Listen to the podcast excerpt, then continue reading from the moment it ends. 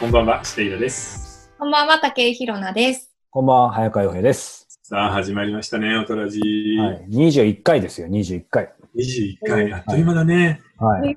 あっという間だけど、やっぱり、なんか、うポんッドキャストで気づいたら50回よりは、いい意味でですけど、積んでる感ありますね。なんかああ、確たか体感的にも。に。うん、ある。うっんていうか、2時間って結構長いもんそね、うそう90分とかね。そうんそう。最初の頃、しほんと死ぬかと思ったからね。フラフ。ラでしたよね。うん。今やね、別になんてことないもんね。そうそっから良くも悪くも、このね、家の中でだし、ズームで、あの、ぼ僕が多分、コロナ前後で番組への参加度が確実に変わりましたよね。よく喋ってますよね。機材の進化あ、。確かに、本当ですね。そう。だ。うん多分、早川さん、無多分もう口でしたよね。そうだ。ズームってフリーズしないんだ。そう、そうなの。ほとんどほとんど機材、機材の人だったと思いますよ。いや、でもさ、今、1本目取り終えて2本目休みだよね。はい。はい。で間に15分ぐらいやったじゃない。その間に、なんか食べた今。食べてない。食べてないのだって今日何の回かイラさん知ってます知って ますけど、ここはやっぱり食べておいて、太るよねっていう話に流れないといけないああ、んじゃなそうっいすか。あ一人ちゃんと外してくれる。水を飲んだだけだったのね。僕今、あの、ナチュラルローソンのですね、はいクロワッサンの中にあんこが入っている。ああんこ牛フェって美味いしう、そうあれうまいよね。きえーそれと牛乳を、えーつまんできました。うわあ、美味しいですね、そう。そんな、だから、ど、どっちかでしょうね、今ね、このうんご時世ね。いやだけどさ、本当に動かないね。うん日村さん運動してる全然してないですやる気全くなくなっちゃうよね、運動なんて。あれって場所大事じゃないですか、運動って。うん。いそやう。言い訳、言い訳。本当二人言い訳家ででやるす。のあやだいきなりダメだ。スパルタになって俺なんか、なんか怒られそうみんなかえ、ようくんなんかやってんのスら。あーまあ家僕では、あの、はい、ステッパーをやってますけど。テッパーとかストレッチとかやってんのあと、まあ、それだけで全部今日、あの、多分話し出すと1時間ぐらいになっちゃいますけど、なんか、え何はいじゃあちゃんと何プログラムとか組んでるってことあ組ん組んでるというか自分、自分なりルーティンがあるんで、それをずっとやっへえ、すごえい。てまーすね。てか、それがないと逆になんか、ほうら、んなんか、そういう話するとよく周りからストイックって言われるんですけど、なんかそのストイックが好きな人もいるじゃないですか。あ、好いるいるいる。うんき。だかやらそういう人外すと逆にストレスになるから、ここは全然それでいいっ。ぱじゃあそれをやらないと、汗をかかないとちょっとやっぱり気持ち悪い感じなの。あ、そうですね。でも先週もね、話ありましたけど、なんかう僕んなんかあった時、やっぱ走ったり、なんか、普段引きこもってるんですけど、そういうのないとバランス取れないから、うーん。今完全に家の中でもなんかそういうのやらないとちょっときついですよね。えー、ステッパーって効くんだ。います足ねパンパンになる。うん。 あ、なりますね。えそうイラさんはじゃあ全く。ー、全くやってない。だからほら、例のサイクリングマシンも全然、あ、買ったえはー買った。買ったは買ったんだけど、眠る系ですかハンガーをけてそう、ジャケットとかハンガーをかけてあります。あるあるですね。ーあれはねえその素素材ゴミにはんしないですもねう、。でっかいハンガーですよ。でっかいハンガーラック。あでも今あれみたいですね。素材ゴミうちこの間出そうとしたら、不要不急なものは避けてくださいって。あとへさ、えあの、マンションの粗大ゴミ受け場が猛烈に混んでない混んでる混んでる。あのね、みんな暇じゃない。みんなね、室内の不要品を捨てにかかってんだよ。でもそのマンションの粗大ゴミ置き場といえば、いイラさんとこどうですかうちのあの家族は怒ってるんですけど、なんか出すじゃないですか、大物。あの粗大ゴミシール貼って。で、出した後にその収集いつ来るって決まってるんですけど、ママしか電話がかってきてありませんって言われて出したの。あ、収集日がないってことつまりですね、夜中うんか早朝に誰かが持ってってるんですよ。あ、それはいいじゃない。でそう、だから個人的には全然いいんですけど、ちょっとうちの家族は立腹してるんですけど、でもなんかまあそれをわざわざセキュリティがあって、ゲートとかもあって入れないんだけど、内部の誰かが学生とか持ってってんのかなみたいな。ちょっと僕いやはそそうじれゃないワクワクして、逆むいしろや、だからそれはいいよね。そう、そいや、僕もさ、この前さ、大人用のキックボードはいあるじゃない、こうやって持ってって進むやつ。あれが食べてたんで捨てたんだけど、そしたら、エレキギターがケースごと捨ててあったの。まだ使えちょっとそう全然使えそう。ちょっと迷ったね。うわ、いいなと思っ て。まあ、持ってこう。なか皆ったさけんどで。すが。まあでもあるある。確かになんかちゃんと正式にピンポンしてでも欲しくなるようなもんありますよね。あるある。この人にとってはね、価値なくなっても全然まだ使えるもんだから、えだからやっぱりなんだかんだリサイクルってね、そううんこう、も儲ねかる、儲かいる。や、でもさ、なんかほら、コロナのせいで、経済活動があんまり動いてないっていうのもあって、リサイクルとか、今まで使ってなかったのをもう一回使おうみたいな機運に今、明らかになってるじゃない。だから、整理整頓と同時に、古くて使わなかったものがまた生き返るみたいなことは多いよね。確かに。まあ、粗大ゴミもそうだし、リサイクルもそうだし、うん僕逆に、そう僕もそういう意味でこ、このタイミングで整理をして、カメラとかいろいろやっぱ持ってたけど、眠ってるもんとか、普段忙しくて、なんかこれもう使わないから売ろうかなって、結構レンズって売れるじゃないですか。だから忙しさにかまけてやってたんですけど、やっぱりこのタイミングでずっとこの7、8年、なんとかカメラじゃないんだけど、すごく家庭を高くやってくれて、うんで実際、実際それを送ったりするとなんか結局半額かよみたいな感じあるじゃないですか。そこはすごい査定出した額と一緒でいいところがあって、で、そこにね、結局パソコンの眠ってた MacBook とかレンズとか、あとスキャナーとか売りまくって結構稼ぎましたよ。なんか昔あーの。あのー僕もレンズいっぱいあるな。あ、イラさんもありそうですね。うん、ニコンのレンズとかいっぱいある。デジカメも5、6台あるな。ななんかそれで結構なんか2、30万ぐらいになるといいですよね。そうだね。だから、意外となんか、身の回りをちゃんと綺麗にしたくなるんだね。うんだからさ、ニュースなんかで、流行っているのはホームセンターですとかって言われて、なんでって思ってたけど、あみんなインテリアに凝り始めたんだーそうね。そう。まあ、それこそ作り出すんじゃないですか、下手したそらう。そう。で、あの、バルコニーで家庭菜園とかさ、そっちだったんだうね。んえ、なんか、このコロナで新しく始めたことがある人、なんかない新趣味とか。まあでも俺、さっきの話戻ってつまんない男ですけど、俺ステッパーかな、じゃあ。ああ、ステッパーやってるよね。うん、ス私、うん本かな。本へえ、何読んでんの新書をうん買いまくってます、最近。へえ、そうなんだ。紙紙で買ってんの紙で。新書なんだよ。やっぱなんかライトな感じだから。文庫だと小さいじゃないですか。うん。小さいと私読みにくいので、 いいので、それサイズの問題なの。新書で、例えば、なんか AI の話とか、デジタルの話とか、なんか勉強するとか、歴史とか、そういうことじゃないの。新書って何かをもうただ単勉純強にするためのものじゃない。あ、え、新書。何系の新書じゃあ新書じゃないです。ごめんなさい。ただの小説です。あ、てか、ノベルサイズの小説ってこあそとうね。あはえ、い。どんなやなつるほ恋愛もまあ恋愛ものから、SF っぽいものから、のへえ。最近ラノベみたいなやつそうえ、見して見して。おすすめないのおすすめはちょっとまだわかんないですけど、最近買ったのは、これを買って、あ、中村さんじゃそん。れは新書じゃなくて単行本ね。あ、これ単行本なんだそ。う、それは主力の単行本っていうの。なるほど、なるほど。じゃあ単行本で、そう、これを買いました。へえ、それは知らないな。この2冊はえ読ーむ。結構なんかペースよく読んでますね。えー僕はもう圧倒的にやっぱ動画とか映画だね。あーうん。なんかそれがいつも、まあね、こう仕事になると僕も見れますけど、なんかやっぱう羨ましいですよね。イラさん前回言ったうようんに、その人が作るもの、本当になんか、まあもちろん物はあるでしょうけど、好きなんだなっていうのは思いますよね。映画とか、やっぱり体力いるんだよな。そこが自分でちょっと悲しいんあ、ですよ。そっか。いや、全然、まあでも僕流し見てるだけだし、結構飛ばすしね、ここはダメだなっていうシーンはカットしたりするから。あ、でもそういう意味ではステッパーだけだとつまんないですけど、そのステッパーをしながら、やっぱり僕はあの、本そんな普段読めないし、すぐ隙間があるとなんか仕事したり、なんか生産的に動かないとダメなタイプだから、このステッパーで1時間ぐらい歩いてる時に、うん。まあ、あの、ヒロナさんじゃないけど、やっぱずっと読みたかった、まあ本とか、その、それこそ新書とか、要はステッパーやりながら、え、ねえねえ、ステッパーってさ、はいこうやって足を踏んでこうやってやるわけでしょそれでこうやって本読めるもんなのまあちなみにね、こんなのなんですよ。で、これ後で、まあ別にあの、有料版引っ張るほどの話でもないんで、後で話そうと思ったんだけど、僕が使ってるこのステッパー、うん皆さん知ってるかなあのメンタリストの DAIGO さんがうん推してたうんアメリカのアスリート専用のやつで、ステッパーってイラさん買ったことありますないない。うなんかねそれは高いの少し。高いです。定価は日本に最初入ってきた時、なんか通販生活がやって4万ぐらいだったんですけど、うん。どんどん今上がって、僕買った時 Amazon で5万いくらで、今さらに上がって7万ぐらいするんですけど、へえ。でね、うんで、何が違うかって、要は油圧式で音がめっちゃ静かなんですよ。安いステッパーだと、なんかギスギスなってきたりして、もうそれだけで近所迷惑マンションとか。だからそれはいいんですけど、まあとにかく話のさっき戻ると、要はこうん漕ぎながら、そのね、触れ込みは、でもそれはちょっと俺無理だと思うんですけど、要は、スタンディングデスクって今結構流行ってるの、イラさん知ってますあ、わかりますわかります。はい。そうそう、今姿勢の意味でもそうなんだけど、そう、立ち、立ち使いね。うん。だから、大悟さんとか、まあ、あと言われてるのなんかは、そのスタンディングデスクやりながらもう仕事もできちゃうみたいな感じですけど、えっ、と、結論が言うと、それはね、無理だと思います。僕無理でした。だからそう、まあ、iPad にしろ、本にする、もう読みながらバランス取るので精一杯。だけど、やってるとやっぱその体幹鍛えられるので、集中力も増して、うん結局1時間、このコロナだから1ヶ月半ぐらい毎日、それで1時間。毎日1時間ステッパー踏んでんだ。そうで踏んで、でも本ももうやっぱ読んで集中力増してくるかでもら。言ってみればさ、ステッパーってさ、階段を登るようなもんでしょ、こうやって。そうそうそうそうそう、そうです。それ階段登り1時間ってきついよね。そうなんですよ。僕、この、なんかだんだん白熱してきちゃいましたけど、Apple Watch で、うん、 1日の、うん。なんかここでカロリーみたいのがね、あって、今までってそういう意味でうはん外出てるっていうのは本当に大事なんだなと思って、要は別に特に運動しなくても、うんなんかにやっぱ2、30分とか1時間結構普通に歩いてたから、うん。このリングがこれが、なんか輪っかが全部一日それなりのいくと詰まるんですよ。だけど家にいると、ちょっと筋トレしたり、ちょっとそのステッパー踏んだぐらいじゃ埋まんないんですよ。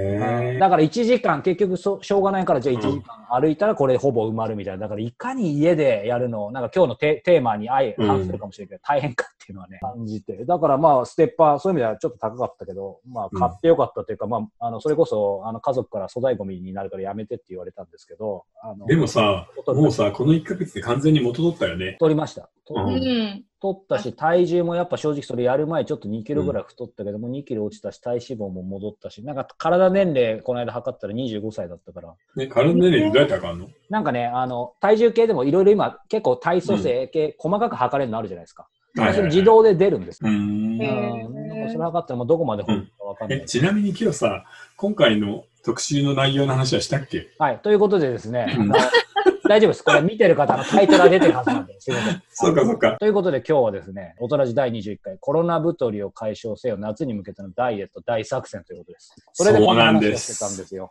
いやー、でもさ、本当に年を取ると肉ってつくし落ちないよね。落ちない。ご飯食べて増えるのは簡単なのにそうさな、んです落とすのは地獄だよね。これ何なんですかね。いや、ほんと、どんどん代謝が落ちていくからさ、うん偉いよ、そんな1時間踏めるなんて毎日。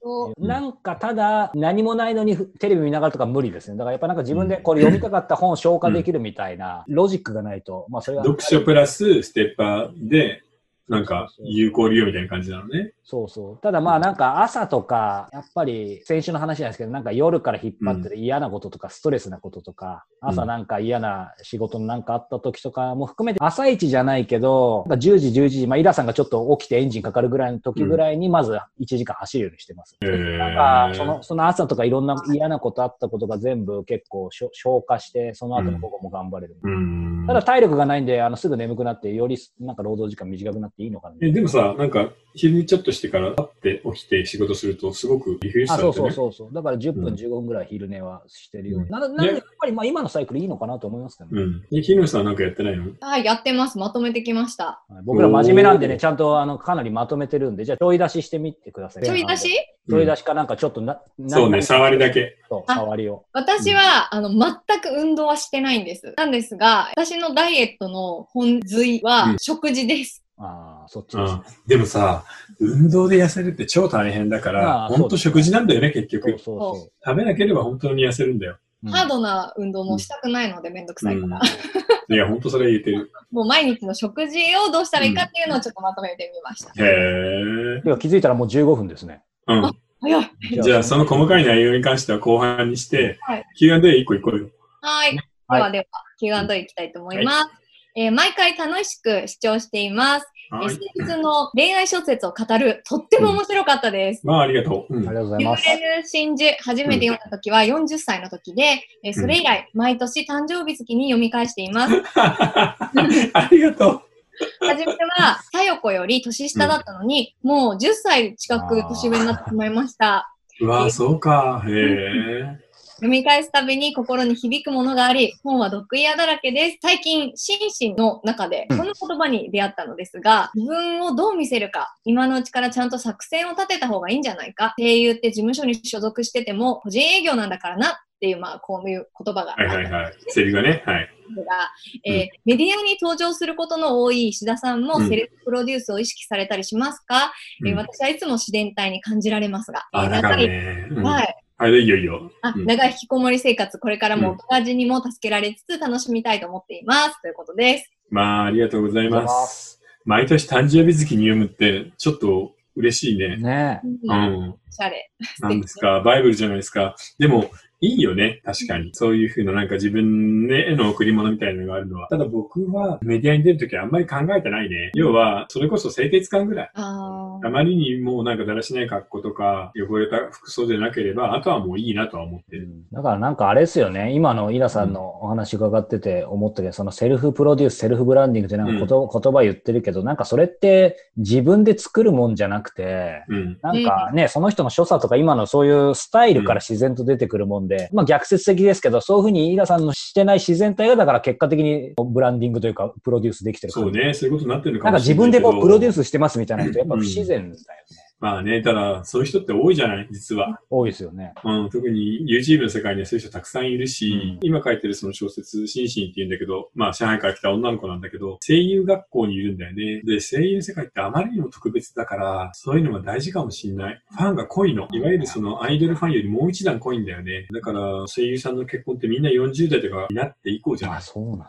うん、なかなかね、ちょっとファンが熱くて大変らしいので、そういう部分もちょっとアニメ業界にはあるかなって気はする。まあでも確かに、じゃあ声優さんももちろんその実力とか運とかも大事だけど、逆にそこから出てってもそういうキャラがやっぱり立ってたりとか、うん。なんかやっぱそういうのないとき厳しいというか、そうだね。それと、そのファンがものすごく熱烈に支持するのは逆に、この形を保っていかないといけないってなるじゃない。うん。ね、福山さんが結婚してからね、結構大変だったっていうのと一緒で、ねあ男性も女性も声優さんって、ーうん本当がものすごい変化になっちゃったりするんで、はいそう考えるとうんね、うんうんうなかんなか大変だよね。確かにそうだよな。うん。早川さんも結構ね、あうんの露出多いですけど、露出多いあのなんか、でも画面とかで映ってるじゃないですか、よ く。画面とかっていうか。いや、失礼してる。うん。ねあーだから最も露出、露出嫌いだったんだけど、そういう意味では、あーなんか、セルフプロデュースかブランディングはいいや考えたことないし、あれだけど、なんか、デロデロ言われるから、まあ、うまんあ最近なんか、さ40を前に、まあそういう意味ではこの映像もそうですけど、そうだね。うん、なんか、なんか無理やりちょっと出てって、なんか面白く変われ、自分が変われるかなみたいな感じではやってるけど、考えたことない、プロデュース。でもホームページの写真とかすごい雰囲気ありますよね。あだから最初超嫌だった嫌だったけどそのまさになんかすすごい僕がセンスいいなと思ってるそのウェブのデザイナーとかあのとかみんなに相談したらお前どんどんもっと出せ出せ言われてへうーん最初ほらポッドキャストから始まってるから自分なんて出たくないし顔も出してなかったんあ、ですそっかそっか。音声でいいんだもんねあ。ーででうん僕はやっぱり別になんか格好つけるわけじゃなくてやっぱりインタビュアーだからあくまで相手の話を聞いて引き出すだけだからなんか自分は黒子に徹したいっていうのも今もあるので。うんただまあそういう意味ではなんか、そう、とはいえね、やっぱり会社やってるし、自分も起業家の一人だから、やっぱりそういう意味では立っていく必要はあるあるあるあるあるある言われて、なんか今、頑張ってちょっと出てるっていうとこだかろらさ、僕正直これ言うと、なんか反感があるかもしれないんだけど、最近のさ、ワイドショーのコメンテーターの IT 系の起業家の人って、なんかみんなちょっとさ、な、何みたいな感じしないちょっと気持ち悪い系の感俺じしな全い然テレビ見ないからわかんない。なんかそういう感じなんですかいや、そういう感じの人が多いのよ。なんかわかんない IT ジャーナリスト、IT 起業家みたいな人たちが出てくるんだけど、え、みイんなンなんテリかな感じですかどんな感じなどのういう意味なんですあかの T シャツ一枚出てきて、なんか昔のホリエモンみたいなタイプの人も多いわけ。はいはいはいはいはい。あれで、あるいは、留学経験があって、あー IT 系の企業で働いてなるほどて、みたいなんだけど、理屈っぽいんだけど、何言ってんだろうな、こいつみたいなのが多くてさ、あれはしんどいな、正直言って。あーじゃあある意味なんかそこもちょっとか確一化されてる感じですね。なんかうん、だからやっぱ世代交代したかったんだろうね、コメンテーターはね。ああ、なるほどね。いや、なかなか厳しいよな。うんでも、ねえ髪の毛さ、切りに行ってないでしょ。切れないですよ。そう、出てないから全然。だからそろそろセルフカットしようかなみたいに思ってて。やえめ奥たさ方んにがいやいっ。てもらえばいいじゃん。うんいや、それでねう、んあの、そうそう、この間だから、そろそろ、僕も今、たい最近 YouTube、このイラさんのおかげでいろいろちょっと上げたり見てるんですけど、誰かこれセルフカットやってる、なんかい面白い人いないかなと思って見たら、茂木健一郎さんが YouTube チャンネルやってるんですよ。で、 もぎさん自分で切ってんのあで、茂木さんが、僕セルフ、セルフカットしますみたいな感じで、茂木さん、僕も、あの、何回か、あうんうんうんの、インタビューしたことなんですけど、うんいい意味でもですけど、ちょっとぶっ飛んでるじゃないですか。うん。だからなんもかぎさんは飛ん独でて、特。うんそうで、チャンネルもなんか全然編集してなくて、淡々と上げて、ノー編集で、これ大丈夫かなと思ったんですけど、うん。一人でブツブツそれこそ言いながらなんか切って切って切ってみたいな感じで、まあちょっと見てみてください皆さんおお面白いですよで最後なんか、あのほらもともと天然パーマだからあれですけど、なんか最後すっきりしてて、ああなんか俺も逆にこういう切りがいのある髪だったら切りたかったなみたいなああ、もぎさん髪の毛の量が多いし、天パだからね。そうなんですだから俺うん。ちょちょっとそうまあねそのうち美容院へ行きたいと思うんですけどもし本当にきょちょっと考えてこのまま究極的に外出れなかったら坊主にするかロン毛にするかってどっちもやったことないんで。ああ、でいいかもね。そうどうで一応女皆女さん性りょうやくんのロン毛 は。うん、坊主だったらロン毛の方が似合いそうそうです。女性はね、意外とロン毛って言うんですよ。俺僕的には坊主にしたいんですけどい。や、あの、早川さんの顔立ちが坊主が似合わなそああ、そうだね。あそうですか真顔の方が似合うもんね、坊主って。石石平少年うはん昔、坊主だったことあるんですか、ありますあります。中学校の時に、あの、ゴブ狩りにされて、3年間坊主だったので、その反動で、あ、なるほ挑ど。発にしたんだよね、一度。う。あじゃあもう本当に短いことでも、もうあんまないですよね、大人になってからいや、ないないない。だって坊主なんてさ、面白くないじゃん。面白くない。うんまだなんか伸ばすっつってもね、髪ちゃんとプロに切ってもらって伸ばすのと、このまま伸ばしてやばい人は違いますからいね。や、ある程度伸びて束ねてしまえば全然大丈夫だよ。あ、じゃつ結びにしてくださいよ、早川さんじゃあ、俺おでこ超広いからさ。 いや、全然大丈夫だよ。じゃあちょっとやそれ前から言うけど、誰も気にしてないからね。わかりました気にしてない、気にしてない。はい。なんかで思わもぬと思ったんだだけど、このコロナ自粛が終わる前にさ、うん最後にみんな好きなのこお酒を入れて、ズーム飲み会あ、ズーのム飲み会、はい。を実況でそのままやってダラダラ喋ってるのっていうのも面白くないああ、ややりましょうか、それ。うん。で生放送の方がいいんじゃないですかね、なかなか。あ、そうだね。うん。あそれ面白いな、ズーム。え、生放送、あ、え、生放送できるんですか生放送、えっ、と、僕の技術でまだちょっとできるかわかんないですけど、うんでもまあ生、生じゃなくてもいいか。いや、生じゃなくてもいいよ。俺らのダラダラを録画で見ても らって楽しんでくれる人、まあいるか、イラさんいるか。で、まあみんな自分の好きなつまみとお酒用意して、ダラダラ飲むっていう。ああ、いいですねなるほどあその、そのテーマも、にしましょうか。うん。で、も僕うら今なんだったら本当にそれこそ、その時ハマってなんか面白い漫画でも本でもなんか1個ぐらいでいいから、CD でも。あーじゃあ先、先週の、うん先週の、ほら、うん僕ら的にはその大人生相談スペシャルはかなり緩いけど、もう本当にその日じゃなくて、本当に緩いと。緩いっていうかそうもう、筋書きなしと。うん。で、もちろん Q&A もちょっと入れるけど、はいあとはもうただみんなで飲み会やってるところを打つ。ああ、いいですね。打ち合わせみたいになっちゃいましたが、じゃあそれ、で、最初の始まりは乾杯。ああ、いいですね。あ、いいですね。そしルネッて、サンスああ、いいですね。久々に聞きま少ないです した。はいということで気づけばですね、もうはい24分突入してあまあすらられ ?Q&A やったっけいややりまやめやりました。イラさん大丈夫ですかあ、僕もう全然覚えてない。久しぶりに人と喋ったからちょっとリハビリ中ですけど。ということでですね、まあ、前編というかですね、3分の1は、えー YouTube はここまでで、えー継続入会してくださった方は、えー、まるまる無料で1ヶ月、えーこのニコ動の方見られますので、よかったらこの下の URL からクリックはいしてみてください。ということで、えー続きはですね、このコロナ太り解消せよということで、竹井宏奈食事メソッド。そして、えー僕もちょっとなんか燃えてきたんですけど、僕もさっうき運動の話しましたけど、僕はですね、運動と食事、そして運動、食事以前に大事なことをいろいろお話ししたいと。へでーもちょっと大きく出ちゃったけど、まあいっぱいありすますよ。ごい。えー、それ楽しいです。はい、そして石平さんが何を語るか、まあそれもえ、楽し僕み何にもないよ。今日手持ちそのこ言わカなードゼいでくロだ。さい。そこ言わないでください。はいということで、続きはまた後ほど。はい、さよなら。